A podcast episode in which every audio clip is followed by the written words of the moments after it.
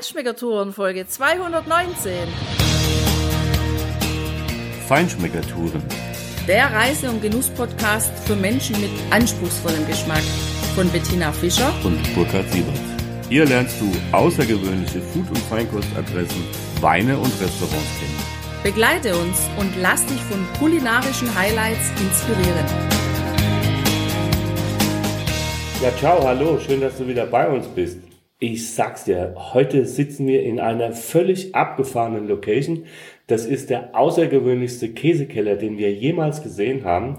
Wir sind hier bei Hubert Stockner, Käsemeister, Frommelier und Biersommelier und über die besondere Location, wo wir jetzt sitzen und was da passiert und was Hubert alles macht und was er anbieten kann, welchen Genuss hier im Genussbunker, so heißt die Location, tatsächlich äh, vonstatten geht, das hörst du in der heutigen Folge. Viel Spaß dabei.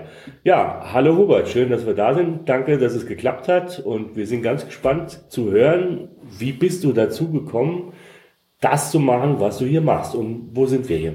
Ja, hallo, wir sind in Montal, in St. Lorenz, im Bustertal. Und äh, seit vier Jahren habe ich den Genussbunker, einen Natursteinbunker, wo ich eben Käse ausreife.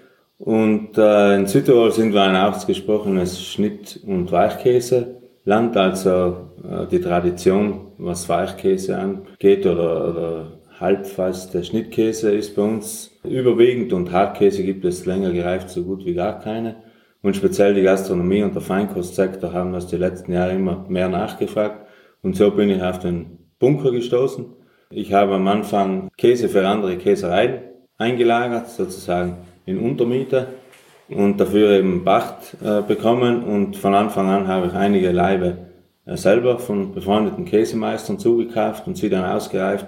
Und sobald sie dann ein Jahr, eineinhalb Jahre gereift sind im Bunker, habe ich einen befreundeten Sternekoch von den Raimund Brunner von Anna Stuben in Gröden. Und äh, der hat den Käse gekostet und hat zu mir gesagt, da kannst du anfangen, ein Bunker. Super. Ja, der Bunker war ja nicht immer ein Käsekeller. Wie, wie kam es denn überhaupt dazu? Den Bunker haben sie zwischen äh, Ersten und Zweiten Weltkrieg äh, angelegt gemacht. Also wollten ursprünglich den Bunker ausbetonieren, Waffen und andere Kriegsutensilien lagern, aber dann ist der Zweite Weltkrieg inzwischen gekommen und die Leute hat es an der Front gebracht. Und dann ist äh, alles so, wie ich ihn vor viereinhalb Jahren vorgefunden habe. War Wasser drinnen, Schlamm, Bretter, Schuhe, alles Mögliche haben wir hier raus und dann haben wir eben mit Freunden habe ich dann eben alles ausgeräumt, Schotter reingekarrt. Sie haben mir im Winter geholfen, den Bunker fertig zu machen und dafür habe ich ihnen im Herbst bei der Weinlese geholfen. Eine Hand wäscht die andere. Das ist ja. sehr gut. Vor allem passt das ja auch sehr gut zusammen. Wie lang ist denn der Bunker überhaupt? Wir durften ja mal einen Blick werfen. Also insgesamt ist er so ungefähr knappe 200 Meter lang. Aha. Es gibt äh, auf der Homepage auch eine 3D-Tour, wo man das eben auch dann nochmal genau sieht und ein bisschen eine Ahnung von der Dimension bekommt, weil nur auf den Bildern kommt die Dimension eben nicht so rüber. Ja, das stimmt wohl. Das ist ein super Hinweis. Das stellen wir dir, liebe Hörerinnen und Hörer, natürlich wieder auf unsere Show Notes. Den Link zu der Homepage von Hubert. Bei uns auf dem Blog wirst du auch ein paar Fotos finden und ein kleines Video das Tina du ja gemacht hast, mit diesen wirklich beeindruckenden Längen von Käse, die da im Regal lagern und dieser herrliche Duft, den können wir dir halt leider weder hier noch auf den Bildern transportieren. Also ich finde es ja klasse. Das war natürlich früher tatsächlich notwendig, sagen wir mal, sich jetzt gegen die Generation vor uns aus Deutschland äh, zu wappnen. Das war mit Sicherheit angeraten. Zum Glück sind wir heute ein einiges Europa mit den unterschiedlichen Kulturen und jetzt ist einfach der Zweck dieses Bunkers ein völlig anderer und ein richtig geiler. Das finde ich ganz toll. Und apropos Kulturen, ich habe ja gesehen jetzt da drin im Käsekeller, da lagern ja verschiedene Käsekulturen. Oder? Da gibt's die Rotschmier, die ja. Weißschimmel, dann haben einen Rotschimmel haben wir hier auf dem Brett zum es Verkosten. Ist, äh, ein Blauschimmel habe ich und sonst äh, genau. äh, welche, die überhaupt nicht äh, geschmiert sind. Und eben ein Teil ist rot geschmiert, weil bei uns eben im mitteleuropäischen deutschen Raum, so jetzt einmal, Deutschland, Südtirol, Schweiz, Österreich ist mehr das Rotschmieren, die Tradition und in Italien oder in Frankreich ist so halb halb, da gibt's eben Naturreifen und Rotschmieren und ich nehme halt was, wo ich halt eben sehe, dass, dass der Grundkäse passt, nicht? das ist dann was, für, was ich dann bei mir einlogge. Und das funktioniert tatsächlich richtig gut, dass man quasi verschiedene ähm, Kulturen, Rotschmier, Blauschimmel und so weiter, bei der gleichen Temperatur, bei der gleichen Luftfeuchte da drin weiter veredeln kann. Das Besondere ist ja am Bunker die hundertprozentige Luftfeuchtigkeit. Das kriege ich in einem normalen Reiferaum überhaupt nicht hin. Auch wenn ich mit Befeuchtern arbeite, aber dann habe ich, habe ich zwar eine gesättigte Luft, aber die Feuchte macht mir die Käse dann eben schmierig. Und äh, ich habe da auch an die 30 Typen schon probiert, verschiedene Sorten, und nicht jeder äh, kann mit dem extremen äh, Klima haushalten. Und dann muss ich halt, halt auch nach drei, vier Wochen die Käse eben wieder raus aus dem Bunker, weil es eben keinen Nutzen gehabt hat. Ne? Und für mich ist eben auch wichtig, äh, wenn der Käse vom Bunker rauskommt, dann muss er einen Charakter vom Bunker haben und sonst kommt er bei mir nicht in den Verkauf. Also mit dem ganzen letzten Jahr habe ich natürlich äh, nicht mehr so den Mut gehabt, viel einzukaufen, weil man ja niemand sagen kann, hat im Sommer, ob es so läuft oder nicht läuft. Ja, klar. Jetzt ist aber so extrem angelaufen, dass man jetzt in einem Monat sicher einige Sorten ausgehen. Aber dann muss ich halt auch, wenn es finanziell dann vielleicht wehtut, aber ich denke auf längere Sicht gesehen, ist das der richtige Weg, dass ich dann sage, die Qualität ist nicht die, die von mir oder die vom Käse erwartet und dann mhm. kommt er auch nicht aus dem Bunker raus. Und was heißt es dann konkret, dass der Käse den Charakter vom Bunker haben muss? Also äh, prinzipiell, wenn wir danach verkosten, haben alle Käse einen ganz cremigen Teig, auch wenn sie über ein Jahr im Bunker lagern, auch mit zwei Jahren noch. Dann ist eben das, unter der Rinde schmeckt man immer ein bisschen so torfige, erdige Noten, neben den typischen Duft, wie Sie ihn schon beschrieben haben, aber den, den schmeckt man dann eben auch im Käse raus. Und eben dann auch durch die langsame Reifung, durch die 10 Grad geht ja alles viel langsamer. Und alles, was länger reift, ist egal, ob es ein Käse ist, ein Wein ist, ein Fleisch ist, das entfaltet halt dann auch andere Aromen. Ist bei der Reifung immer so, deswegen macht man das ja eigentlich, damit man was Besonderes hat. Ja, also was Besonderes haben wir da bestimmt. Ich habe ja schon einmal diese wunderschöne kleine Schieferplatte, auf der der Probierkäse lagert, unter meine Nase geführt, um mal vorzuschnuppern. Und das, was ich da gerochen habe, das war schon richtig gut. Wie ist denn das dann mit diesen Grundteigen, Grundkäsen? Sind das dann Käse, die jetzt hier von Höfen aus der Umgebung, aus dem Pustertal kommen oder wo kommen die her? Das äh, Problem, das größte Problem ist, wie ich schon gesagt habe, dass Südtirol äh, in Hartkäse keine Tradition hat. Und auf was ich noch mehr achte, ist, dass die Tiere, in dem Fall Kühe, Ziegen oder Schafe, weil ich einen Schafskäse habe, keine Silage fressen, weil das ist für mich nicht, hat mit Nachhaltigkeit nichts mehr zu tun. Ja. Und das ist eben äh, die letzten 30 Jahre immer stärker gekommen. Und jetzt macht dann die Industrie und der Handel Werbung mit Heumilch. Also mhm. ich bin aufgewachsen, da war es ganz normal, dass jede Milch Heumilch war. Genau. Aber jetzt macht man halt ein Marketing-Gag draus. Nicht? Und für mich ist das nichts anderes wie ein Marketing-Gag, weil äh, es ist dann schon wieder, aber es wird ja dann unterm Strich wird es halt in, im Tetrapack abgefüllt und dann ist halt die Heumilch, aber ein Käse machen die großen Sennereien auch nicht damit oder mischen dann alles wieder in den gleichen Kessel rein und unterm Strich ist das dann jetzt nicht unbedingt das war es, sage ich mal. Und das wissen ja die meisten Konsumenten nicht. nicht? Sie, sie äh, lesen ja immer, hören immer, dass sie Milch aus den Alpen und aus den Bergen und, und aber wenn sie dann auf die Zutatenliste schauen und sehen, dass Lysozym verwendet wurde, das heißt dann, dass die Kühe mit Sicherheit Silage gefressen haben, weil das Lysozym hemmt eben den Wachstum für die Sporen und dann hat man eben eine Fehlgärung in, in, in der Reifung, im Zuge der Reifung. Und deswegen, die Leute werden immer durchs Internet und auch durch das immer mehr ein bisschen auf die Nachhaltigkeit schauen, dann haben wir immer mehr Menschen eine Ahnung davon, sage ich mal. Und dann kann man der Handel nicht mehr alles erzählen. das ist gut so. Das heißt, also das Normale ist bei dir auch das Normale, das, was früher normal war, immer noch normal ist und von anderen heute irgendwie als besonders gehypt ja. wird. Das ist ja richtig klasse. Das heißt, dann bringen ja deine Käse schon von Grund auf, sage ich mal, eine viel intensivere Aromatik mit. Wahrscheinlich auch Bio dann, denke ich mal. Nein, Bio ist jetzt für mich, da bin ich auch nicht unbedingt der große Befürworter. Also Bier ist für mich der Kleine, der das lebt, der hat das Recht, Bier, aber eben wieder die liebe Industrie und der Handel, die haben eigentlich mit ihren selber in riesen Konzernen gearbeitet, in Deutschland, in großen Molkereien. Und deswegen ist für mich nicht, überall wo Bier draufsteht, ist nicht Bier drinnen. Also deswegen, ich muss wissen, woher die Milch kommt, ich muss den Käse kennen. Ich schaue mir dann hier neben zwei Käse aus der Schweiz und da gehe ich dann auch vor Ort hin. Wie mit jedem Käse, was im Sortiment dann zwei bis dreimal sehr, stellen wir in die Käserei rein neben einem man die Rezeptur mit dem Käsemeister entwickelt und schaue mir dann auch wieder mal, wenn ich, wenn ich bei Ihnen bin, einen Hof an, wo ich auch mit den Bauern ins Gespräch kam. Und äh, mir ist halt einfach wichtig, dass die Kuh nicht nur zweimal kalbt und dann in Burger zu McDonalds geht, nicht? sondern dass vielleicht einmal öfter kalbt und dann gibt's halt ein wenig weniger Milch, aber dafür ist die Qualität von der Milch halt besser und das schmeckt man dann auch im ja, Endprodukt raus. Ja, aber das ist bei allem, wenn der Grundrohstoff nicht passt, ganz salopp gesagt, ah, scheiße, kann man nicht Gold machen. das stimmt, genau. Aus dem schlechten Wein machst du keine gute Soße. Ne?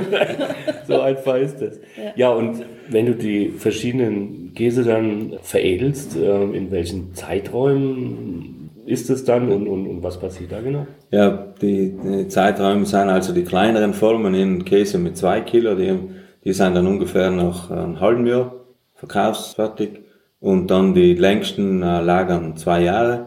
Für mich ist dann eben wichtig, mittlerweile habe ich die Erfahrung ein bisschen, was die Reifung angeht und deswegen muss halt auch, ich baue ja die Käse dann auch an und dann weiß ich ja, inwieweit er fertig ist oder noch nicht fertig ist vom Ding her. Ich würde gerne mal was wissen über den Naturschimmel, was wir jetzt da drin gesehen haben, weil ich weiß, dass viele Hörer und Hörerinnen da ja nicht so versiert sind im Umgang mit Käse und mit dem Schimmel, wo man dann vielleicht auch Angst entwickelt und sagt, ach Gott, jetzt hat der Käse Schimmel, jetzt schmeiß ihn lieber weg. Also da drin jetzt in deinem Reifekeller haben wir natürlich gesehen, sowohl ähm, ganz dunkle, sagen wir mal, Schimmel oder äußerliche Veränderungen am Käseteig, aber vor allem auch diesen weißen Schimmel. Wenn ich mir jetzt da ein Stück kaufe als Verbraucherin oder Verbraucher und ähm, mir den daheim hinlege und sage, okay, ich kaufe mir ein größeres Stück, der kann dann gut einmal vier oder sechs Wochen in einem guten Kühlschrank lagern, aber so auf der Außenhaut entwickelt sich dann ja schon einmal so ein bisschen Schimmel. Kann ich den dann einfach wegmachen? Ist der Käse für mich trotzdem noch weiter zu essen oder sagst du dann, nee, das geht nicht? Also die Schimmel, was bei mir drinnen auf der Oberfläche wachsen, das sind natürlich äh, Schimmel, die eben auf dem Käse drauffahren, die Sporen und die sich dann eben bei dem Klima optimal entwickeln. Und da schreibe ich dann auch auf, äh, Rinde nicht zum Verzehr geeignet, wie bei jedem Naturschimmel, weil ich eben nicht genau weiß, welcher, welcher Schimmel wächst. Ne? Das ist ja nicht ein, wie beim Camembert ein Edelschimmel. Aber ich sage jetzt einmal, wenn man die Rinde wegschneidet, dann ist das eigentlich ganz unbedenklich. Und dann, wenn man am Käse lagert, der kriegt ja nach drei, vier Tagen die weiße Patina, jeder Hartkäse. Und das ist eigentlich nichts anderes wie ein Milchschimmel. Äh, das ist für einen Käse eigentlich im Reiferein ein optimaler, äh, eine optimale Flora, wenn da ein Milchschimmel wächst. Äh, den, könnte man mitessen, schaut natürlich unappetitlich aus, aber wenn man den dann mit einem Messer wegschabt einfach, dann braucht man den Käse nicht in die Biotonne zu schmeißen, sondern man kann ihn trotzdem essen. Und wenn jetzt, äh, wenn man jetzt einen halb Kilo Bergkäse hat oder alles, was länger gereift ist und es bilden sich verschiedenfarbige äh, Schimmel auf der Oberfläche, dann schneidet man einfach einen halben Zentimeter weg, weil der Schimmel, damit er nach innen wachsen kann, braucht ja vor allem Sauerstoff und das ist halt im Käse mal relativ wenig drinnen, also kann er, auch nicht, kann er sich auch nicht ausbreiten und deswegen ist es eigentlich unbedenklich. Früher, wie mein Vater ist über 80, da haben sie beim Speck auch die Rinde gar nicht weggeschnitten und die leben halt noch. ja, das ist ja gut, wie man sieht. Ja, ja, jetzt habe ich noch eine Frage, weil wir haben ja hier einen richtigen Spezialisten heute am Tisch. Du bist ja gelernter Käsemeister und du kannst das bestimmt treffsicher beantworte. Wenn wir einkaufen gehen, Käse, ab und zu müssen wir das wohl oder übel mal im Supermarkt machen, dann erzählen uns immer die Verkäuferinnen, ja, das ist ein toller Käse, wenn man da drauf beißt, der hat so ein, was ist ein Salzkristall, gell, ja, oder Milchkristall. Ja. Also manche haben ja so eine kristalline Struktur. Was ist denn das jetzt also tatsächlich? Ist das wirklich Salz? Nein, das ist nicht Salz. Also das ist jetzt vom, wie beim Parmesan, ist ja ganz typisch, da kennt jeder. Man sagt Salzkristalle, weil es so ausschaut, aber eigentlich ist es im Zuge für der Reifung ist Calcium, was im chemischen Prozess für der Reifung ausfällt. In der Milch ist ja natürlich Calcium vorhanden und das fällt dann eben aus und dadurch bilden sich eben die Kristalle. Das hat jetzt mit Salz oder weil der Käse im Salzboot ist, mhm. eigentlich nichts zu tun im herkömmlichen mhm. Sinne. Nochmal zurück zu dem Schimmel. Ähm, du hast ja erklärt, dass der nur außen ist und dem Käse ja überhaupt nichts macht. Also dem Käse an sich, den kann man super genießen. So machen wir es ja auch. Man schneidet das immer ein bisschen weg und gut ist. Hat es aber trotzdem vielleicht was mit dem Aroma zu tun oder entfaltet sich das Aroma deiner äh, gereiften Käse äh, einfach von selbst innen? Na, mit dem, das hat sicher, der Schimmel hat mit dem Aroma, speziell dann unter der Rinde, sicher was zu tun. Und wenn ich beliefere ja zum Großteil die Gastronomie und wenn wir dann irgendwas verkosten und ich schneide Rinde weg in der Küche beim Koch, dann schimpft er mich und sagt, die Rinde will er mitessen, weil das gehört dazu. Okay. Weil er kostet halt, was bei, bei den Käse ist, durch die Naturreifung und durch die Schimmel, dass die in der Rinde immer äh, Bitternoten haben. Und natürlich bei einer Verkostung schneide ich die Rinde dann weg, weil es verfälscht dann den Geschmack auch, wenn ich die Bitternoten habe. Aber der Koch hat ja in der Küche heutzutage standardmäßig seinen großen Topf, wo jedes Gemüse abfällt und alles reinkommt, damit er halt dann seine Soßen, seine Ansätze macht. ja gut. Also ganz wichtig ist mir eben, wie schon angesprochen, auch beim, beim Aussuchen für die Käse die Nachhaltigkeit. Und äh, das Einzige, was ich eben bei der Reifung im Bunker brauche, ist der Strom für die LED-Lampen, damit ich was sieht beim Arbeiten. Und alles andere macht eben die Natur. In den letzten Jahren hat sich da eben eine Mikroflora gebildet zwischen Schimmeln und Hefen und anderen Bakterien, die es sonst nirgendwo gibt auf der Welt. Und deswegen hat der Käse dann eben den Charakter, den er hat. Ich arbeite dann ganz viel, was Nachhaltigkeit ist, mit dem Norbert Niederkofer, den einzigen Drei-Sterne-Koch in Südtirol zusammen. Der hat ja das Konzept Cook the Mountain ins Leben gerufen, wo er praktisch direkt bei kleinen Produzenten oder Raffineuren die Ware kauft, nicht über einen Zwischenhändler und dann ist man eigentlich mit ihm immer im regen Austausch und sieht halt dann einmal ganz ein anderes Niveau in der Küche. Ja, klar. Das. Ja, das ist schon spannend, was die alles so bietet da, die Jungs. Also, ja. Naja, also ich kann mir das super vorstellen, dass da deine Produkte natürlich perfekt dazu passen. Ja, und dir, lieber Hörer, lieber Hörerin, an dieser Stelle sagen wir jetzt einmal Tschüss, aber du musst auf jeden Fall dabei bleiben, weil in der nächsten Woche kommt dann die zweite Folge raus, wo es um den Genusskeller geht aber oder den Genussbunker und dann haben wir da auch noch ganz spannende Sachen dabei. Also erstens mal verkosten wir die Käse und du erfährst konkret, wie die uns schmecken und da stehen auch noch zwei Flaschen Kraftbier auf dem Tisch, die werden wir auch verkosten, weil der Hubert ist ja auch Biersommelier und was eine ganz spannende Sache ist, der macht auch Verkostungen mit Käse und Apfelsäfte hier aus Südtirol. Also bleibt dabei und für jetzt Sage einfach einmal Tschüss und lass es dir gut gehen. Bis nächste Woche. Ciao. Ciao.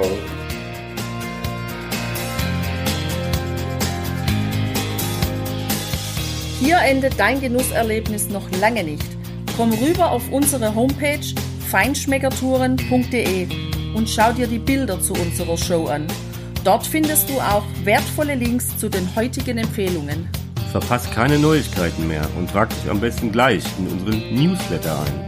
Wir freuen uns auf deine Anregungen für weitere Episoden und einen regen Austausch mit dir. Viel Spaß beim Genießen, denn du weißt ja, wahrer Reichtum besteht nicht im Besitz, sondern im Genuss. Deine Feinschmecker Guides Bettina und Burkhard.